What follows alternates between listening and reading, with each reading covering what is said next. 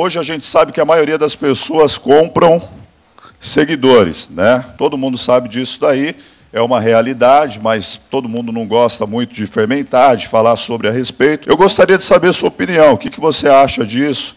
É relevante para atrair audiência, autoridade, ou não? Ou você acha que, que tem que ser um formato orgânico? Eu não gosto dessa estratégia, eu não utilizo, tá? Eu não compro seguidores, eu acho que essa é uma estratégia para quê? A primeira coisa, né? A primeira pergunta é intenção, né?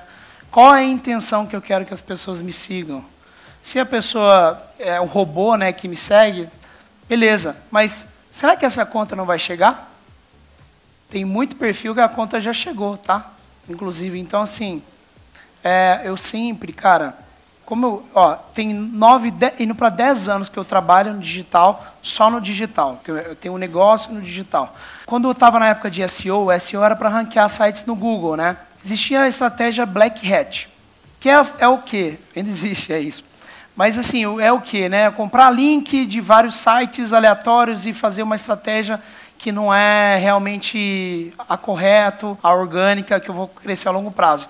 Tinha muita gente que ganhava dinheiro com isso na hora, porque estava resultado instantâneo.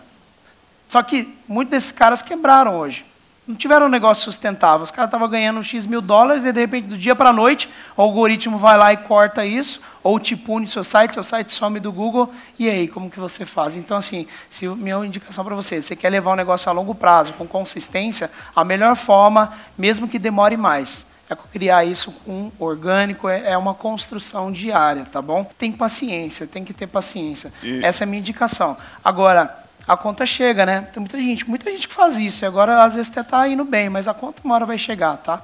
Não, sim.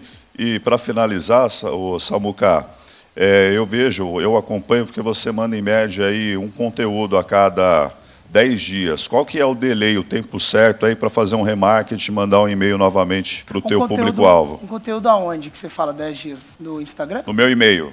Ah, no e-mail? É. Ah, tá. Aí depende de qual segmentação que você tá. Por exemplo, dependendo, se eu tenho umas leads mais, a minha lead mais engajada, que abre muito mais meus e-mails, eu tenho um score, eu mando e-mail quase todo dia. Se você, às vezes tem a galera que começa a mandar muito, começa a diminuir a, a, abertura, eu começo a mandar menos. Então eu tenho um a gente seleciona um pouco. Às vezes eu vou fazer alguma coisa DMAP São Paulo, aí eu posso tentar segmentar para a cidade. É mais difícil no e-mail fazer isso.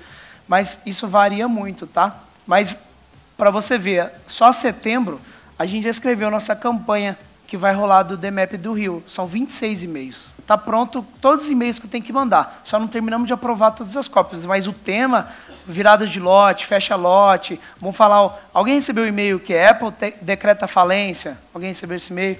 é um e-mail diferente de uma história.